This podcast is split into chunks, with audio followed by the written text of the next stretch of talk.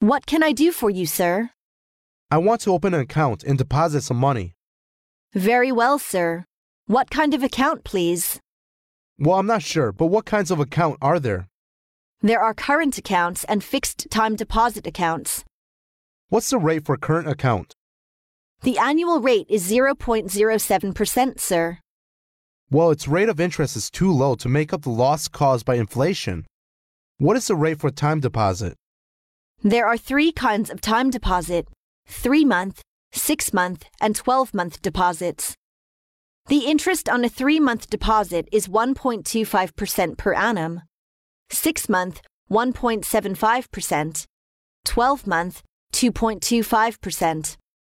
Of course, we have 2, 3, and 5 year plans too. Naturally, certificates with longer maturities bear a higher rate of interest. What maturity is the most popular? So far as I know, the 12 month plans.